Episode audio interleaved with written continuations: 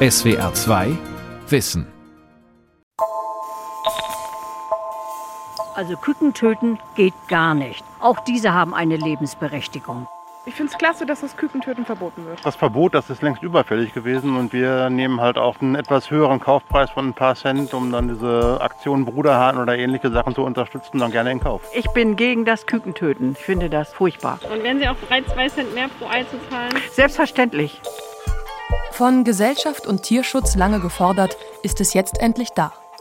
Mit all seinen Konsequenzen. Und die sind weniger positiv als auf den ersten Blick gedacht. Kükentöten verboten. Deutschlands Alleingang für mehr Tierschutz. Von Leonie Joost. Eier kommen hier über das Eiersammelband aus dem Stall raus. Ich schätze mal kurz ein. Werden dann hier einmal von Hand vorsortiert.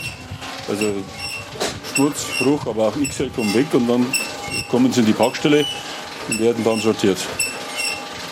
Im bayerischen Dietramszell, 40 Kilometer südlich von München, liegt der Familienbetrieb von Landwirt Michael Hesch. Etwa 14.000 Eier werden hier in der hofeigenen Packstelle jeden Tag sortiert, abgestempelt und verpackt. Und wie viele Eier legen Ihre Hennen im Schnitt pro Jahr? Also wir sind bei 300, das über 300 Eier. Aber man muss natürlich unterscheiden zwischen Anfangshenne und Durchschnittshenne. Wir rechnen mit 275 Eier pro Liegeplatz, die auch wirklich verkaufsfähig sind. Die Eier verkauft Familie Hesch im eigenen Hofladen, an die umliegende Gastronomie und an den regionalen Lebensmitteleinzelhandel. Der Sohn arbeitet auch mit im Betrieb. Frau und Tochter schmeißen den Hofladen. Seit einiger Zeit jedoch steht Landwirt Hesch vor einem Problem. Auf jedem Eierkarton, der die Packstelle verlässt, klebt nun ein kleines Schild. Darauf ist in roter Schrift zu lesen Höherer Preis durch Kükenaufzucht. Seit Juli 2021 lassen wir alle männlichen Küken aufziehen. Die hohen Kosten dafür müssen wir leider weitergeben. Die männlichen Küken, von denen hier die Rede ist, sind die Brüder von Heschs Legehennen. Bruderhähne werden sie auch genannt. Bislang wurden sie direkt nach dem Schlüpfen getötet. Denn Hähne legen bekanntlich keine Eier. Und anders als Masthähnchen setzen sie auch kaum Fleisch an. In einer Welt, in der jedoch viele Eier und viel Hähnchenbrustfilet nachgefragt wird, sind Bruderhahnküken zu einem Abfallprodukt geworden. Aber damit ist jetzt Schluss. Im Mai 2021 hatte der Deutsche Bundestag beschlossen, dass ab dem Jahr 2022 keine Eintagsküken mehr getötet werden dürfen. Deutschland ist das erste Land auf der Welt, das ein solches Verbot erteilt. Pro Jahr geht es dabei allein in Deutschland um 45 Millionen Bruderhahnküken, die, zumindest zum großen Teil, jetzt aufgezogen werden müssen. Aber wer soll das Fleisch dieser Hähne essen? Das fragt sich auch Friedrich Otto Ripke, der Präsident des Zentralverbands der deutschen Geflügelwirtschaft. Das Fleisch ist eben nicht für die Fleischproduktion gezüchtet, man muss es so sagen. Äh, unsere Verbraucher sind sehr anspruchsvoll. Sie wollen weißes Geflügelfleisch, wie Sie es kennen. Der Bruderhahn liefert dunkleres Fleisch und auch sehr grobfaserig. Das heißt, es wird niemals als Filet äh, verwertet und an den Verbraucher gebracht werden können, sondern es muss verarbeitet werden in Hühnerfrikassee und andere Dinge. Für verarbeitete Produkte wie Geflügelwurst, Tortellini-Füllung oder Hühnerfrikassee werden jedoch schon die ausgedienten Legehennen verwendet. Für die Bruderhenne gibt es schlichtweg keine Nachfrage. Mit ihrem Verkauf kann am Ende kein Erlös erzielt werden. Die Aufzucht der Henne muss also über steigende Eierpreise finanziert werden. Quersubventionierung nennt sich das. Die Betriebe haben alleine über den Bruderhahn Mehrkosten zwischen 1,5 und 2 Cent. Das ist in der Eierwelt, wo man gewohnt ist, mit Zehntelcent zu rechnen, doch eine ganz nette Summe. Hinzu kommt die schlechte Futterverwertung der Hähne. Speziell darauf gezüchtete Masthähnchen sind inzwischen in der Lage, mit gut eineinhalb Kilogramm Futter ein Kilogramm an Gewicht zuzunehmen.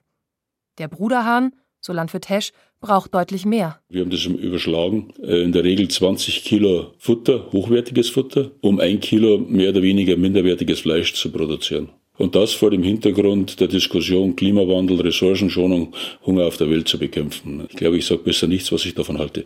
Michael Hesch hat sich nach der Bekanntgabe des Gesetzesentwurfs in einem offenen Brief an das Landwirtschafts- und auch an das Umweltministerium gewandt.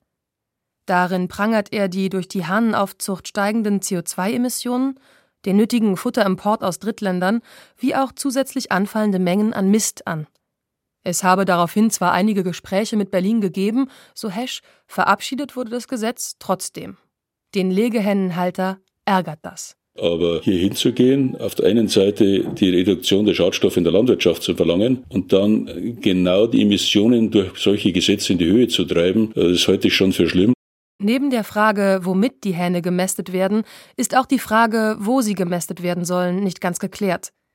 Der Präsident der deutschen Geflügelwirtschaft, Friedrich Otto Ripke. Wir haben in Deutschland zwischen fünf und acht Millionen Buda- und Mastplätze geschaffen. Äh, das wird nicht reichen. Auch in Osteuropa werden welche aufgebaut und sind äh, Buda- und Mastplätze aufgebaut worden. Ganz besonders in Polen auch. Denn Mastställe in Deutschland zu bauen ist langwierig. Und Stallneubauten werden oft gar nicht erst genehmigt. Im Nachbarland ist man da pragmatischer in jeglicher Hinsicht. Ich frage mich allerdings, ist ein sehr kritischer Punkt, den ich hier anspreche, wie denn eine deutsche Behörde, die zuständig ist in Polen, die Budahanmast ähm, kontrollieren will. Und da sind wir bei einem Kernproblem. Äh, man könnte theoretisch befürchten müssen, und das will auch meine Branche nicht, die deutsche Geflügelwirtschaft will das nicht, äh, wenn die Bruderhähne aus Deutschland abgeholt werden zur Mast in Polen und nicht kontrolliert werden kann, wie sie in Polen dann gemästet werden und ob sie überhaupt gemästet oder gleich getötet werden. Das ist eine massive Lücke im Gesetz, die man nicht einfach übersehen darf. Das zu verhindern, versucht der CAT, der Verein für kontrollierte alternative Tierhaltungsformen. Über 90 Prozent der hierzulande verkauften Eierschachteln sind bereits mit einem CAT-Siegel versehen. Eierproduzenten, die dieses Qualitätssiegel auch weiterhin führen möchten, müssen nachweisen, dass die Eier kükentötungsfrei produziert wurden. Und sofern sie den deutschen Markt beliefern möchten, gilt dies auch für holländische oder polnische Eierproduzenten. Deshalb werden, nach Aussage des CAT, nicht nur die Legehennenställe, sondern auch die Haltungsbedingungen der Bruderhähne sowohl im In- als auch im Ausland kontrolliert.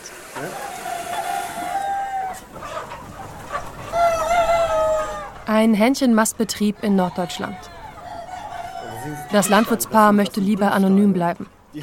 Durch die Maßnahmen der Corona-Pandemie konnte die Familie mit der Hähnchenmast von einem Tag auf den anderen keine Gewinne mehr machen weil Abnehmer wie Kantinen, Brathähnchenstände und Restaurants geschlossen blieben. Ihre Schulden bei der Bank müssen sie dennoch monatlich bezahlen. Die Anfrage, statt Masthähnchen jetzt Bruderhähne aufzuziehen, kam daher gerade recht, wobei ihnen die Nachteile durchaus bewusst sind. Natürlich sehe ich auch die schlechte Futterverwertung. Aber ich habe nicht die Entscheidungsfreiheit, mich moralisch zu verhalten. Ich muss sagen, das ist wirtschaftlich, das müssen wir machen, sonst äh, gibt es uns nicht mehr. Gibt's uns nicht mehr.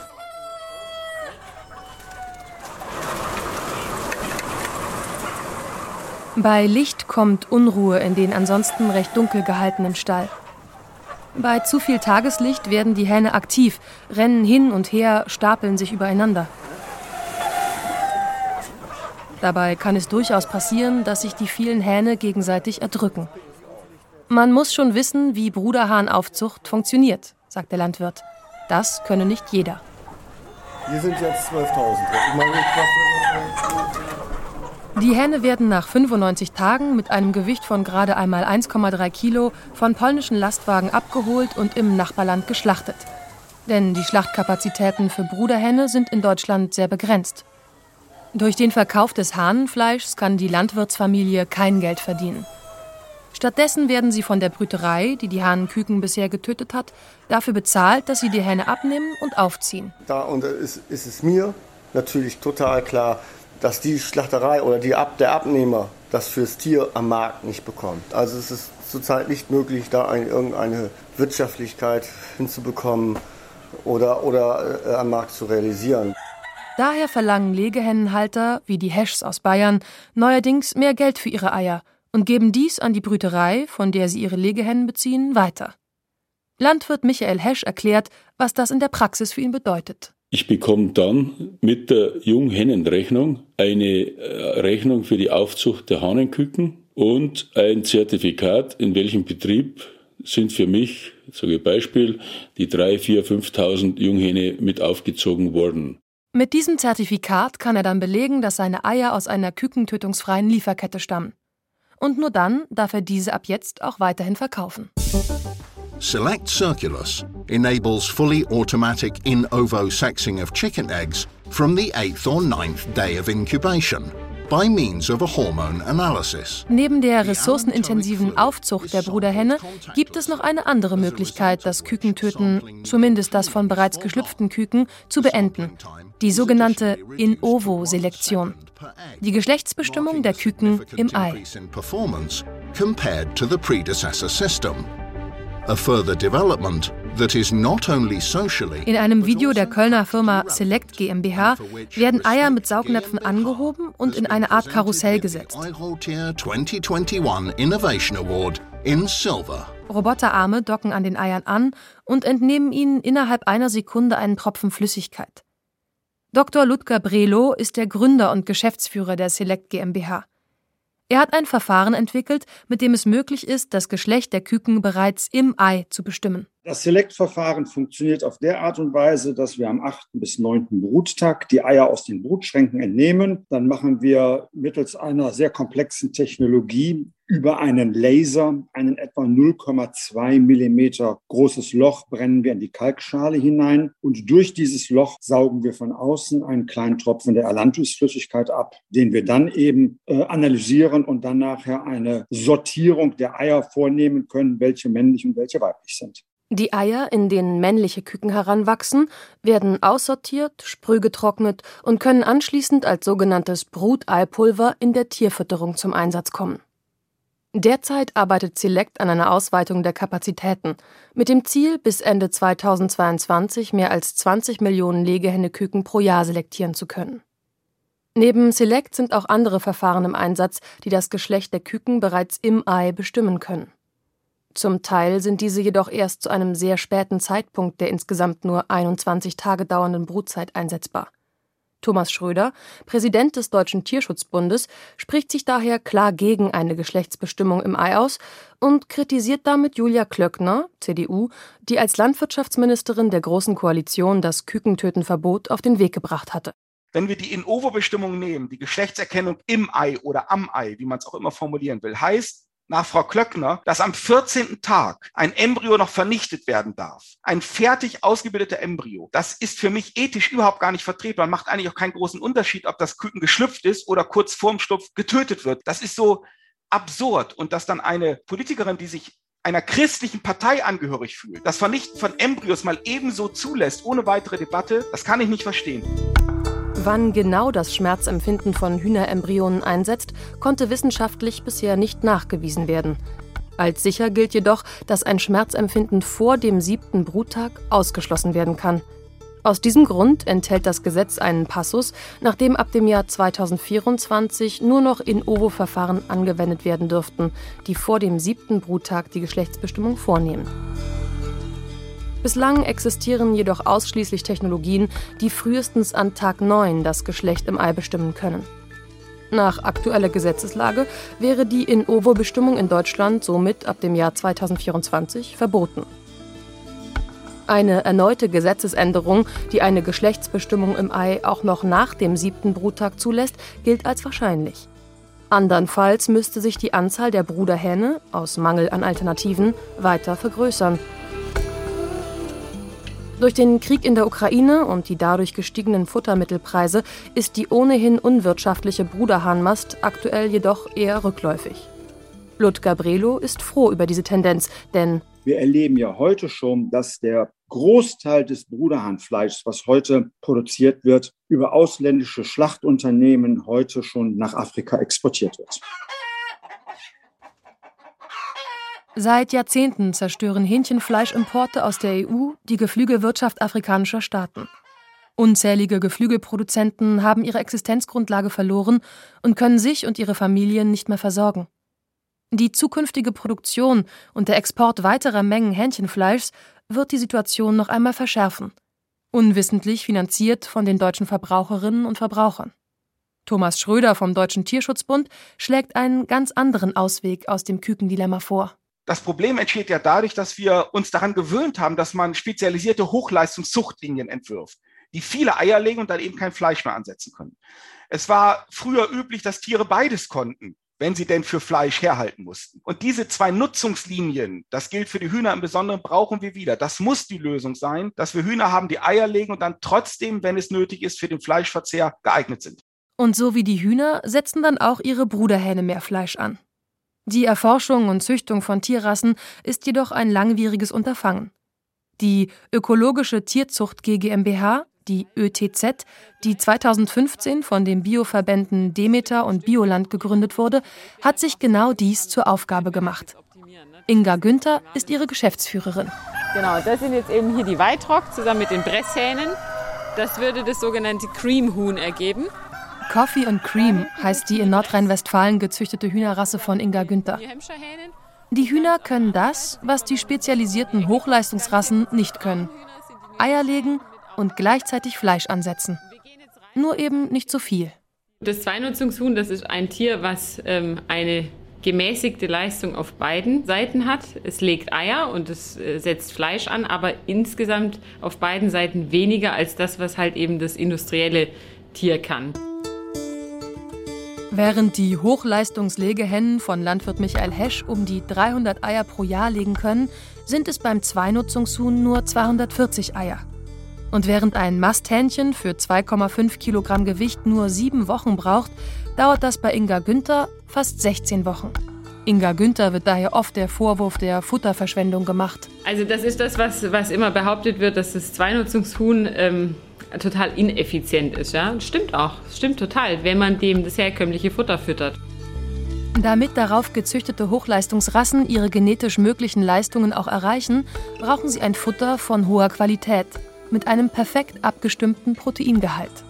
Bei den Zweinutzungshühnern ist es letztendlich nicht so, weil eben die Leistungen niedriger sind und das Tier eine viel höhere Flexibilität gegenüber schwankenden Futtermittelqualitäten hat. Also das heißt, der Landwirt kann auch Getreide oder Getreidepartien gut verfüttern, die man jetzt an ein anderes Tier nicht mehr so optimal verfüttern könnte, einfach weil es diese Tiere nicht so groß in ihrer Leistung in dem Sinne beeinflusst. Ähm, und so können die einfach auch stabiler ihre Leistung bringen, die zwar in Summe nicht so hoch ist, aber nicht so einen hohen speziellen Einsatz an Eiweißen braucht. Hinzu kommt, dass Hühner, ebenso wie Menschen und Schweine, Allesfresser sind. Es sei also durchaus möglich, so Inga Günther, die Hühner mit Lebensmittelresten von umliegenden Bäckern, Schlachtern oder Molkereien zu füttern.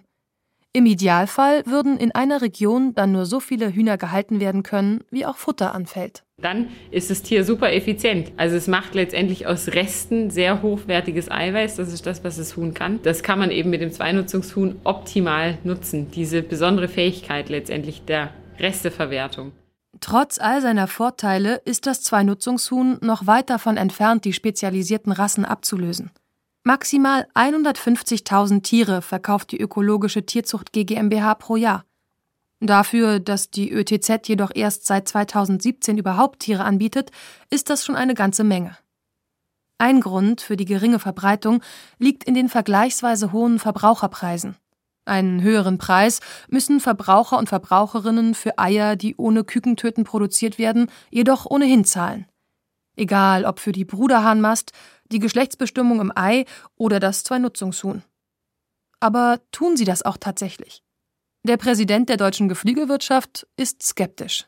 Und äh, wir haben ja am Markt versucht, auch diese Eier mit dem Logo Kükentöten frei zu vermarkten. Sie sind nicht alle verkauft worden. Das heißt, die Verbraucher sind noch nicht alle aufgeklärt und auch noch nicht so weit, dass sie sagen, ja, ich gebe diesen Mehrpreis aus für die Kükentötenfreie Lieferkette bei Eiern. Denn trotz des neuen Gesetzes haben Verbraucher und Verbraucherinnen in Deutschland weiterhin die Wahl zwischen Eiern, die ohne Kükentöten produziert werden, und Eiern, die mit Kükentöten produziert werden. Select-Geschäftsführer Ludger Brelo erklärt warum. Die Situation ist allerdings die, dass man dieses Gesetz theoretisch relativ leicht umgehen könnte oder vielleicht sogar auch bereits teilweise umgeht, indem man einfach in Zukunft die Brütereiaktivitäten, sprich den Schlupf der Küken, ins benachbarte Ausland verlagert. Denn das deutsche Gesetz hat eben nur auf deutschem Grund und Boden Wirksamkeit und in Nachbarländern wie Polen, wie Tschechien, wie die Niederlande, Belgien ist weiterhin das Kükentöten nicht verboten. Undurchsichtig ist die Herkunft von Eiern vor allem in verarbeiteten Produkten.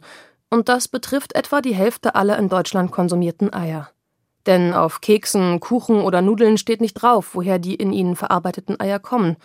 Anders als bei den sogenannten Schaleneiern, die zu einem großen Teil CAT zertifiziert sind, sind es bei den verarbeiteten Eiern nur 20 Prozent. Der Rest kann weiterhin da eingekauft werden, wo die Einkaufspreise möglichst niedrig sind. Möglich wurde das durch den deutschen Alleingang beim Ausstieg aus dem Kükentöten. Zwar hat sich Frankreich inzwischen angeschlossen und ein Verbot des Kükentötens ab dem 1. Januar 2023 beschlossen, Wann und ob es zu einem EU-weiten Verbot kommen wird, ist jedoch unklar. Ludger Brelo sieht das Gesetz daher als teilweise wirkungslos an. Das wird sicherlich auch in Zukunft stärker praktiziert. Das Küken im Ausland schlüpfen, in Deutschland aufgezogen werden, in deutsche Legehennenställe eingestallt werden und dann durchaus verkehrsfähige Eier legen. Weil es ist ja nicht verboten, Eier, denen das negative Attribut des Kükentötens noch anhaftet, es ist ja nicht verboten, dass diese Eier in Deutschland vermarktet werden.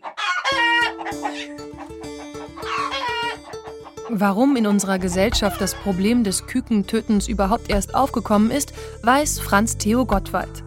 Er ist Agrar- und Umweltethiker der Humboldt-Universität und Gründungsvorstand der Schweißfurt Stiftung. Das Hauptproblem ist ja, dass wir das Tier industrialisiert haben, das Huhn, und äh, das unter einem Ansatz, dass möglichst viele Menschen möglichst viel Fleisch bekommen können. Das war die Zielstellung nach dem Zweiten Weltkrieg, die die Gesellschaft sich gegeben hat. Seither hat sich die Versorgung der Bevölkerung jedoch stark gewandelt. Die verzehrten Mengen an tierischen Produkten liegen deutlich über den von der Deutschen Gesellschaft für Ernährung empfohlenen Mengen. Weniger Eier und Fleisch zu konsumieren, das wäre nicht nur gut für die menschliche Gesundheit, sondern auch gut fürs Tierwohl, für die Umwelt und das Klima.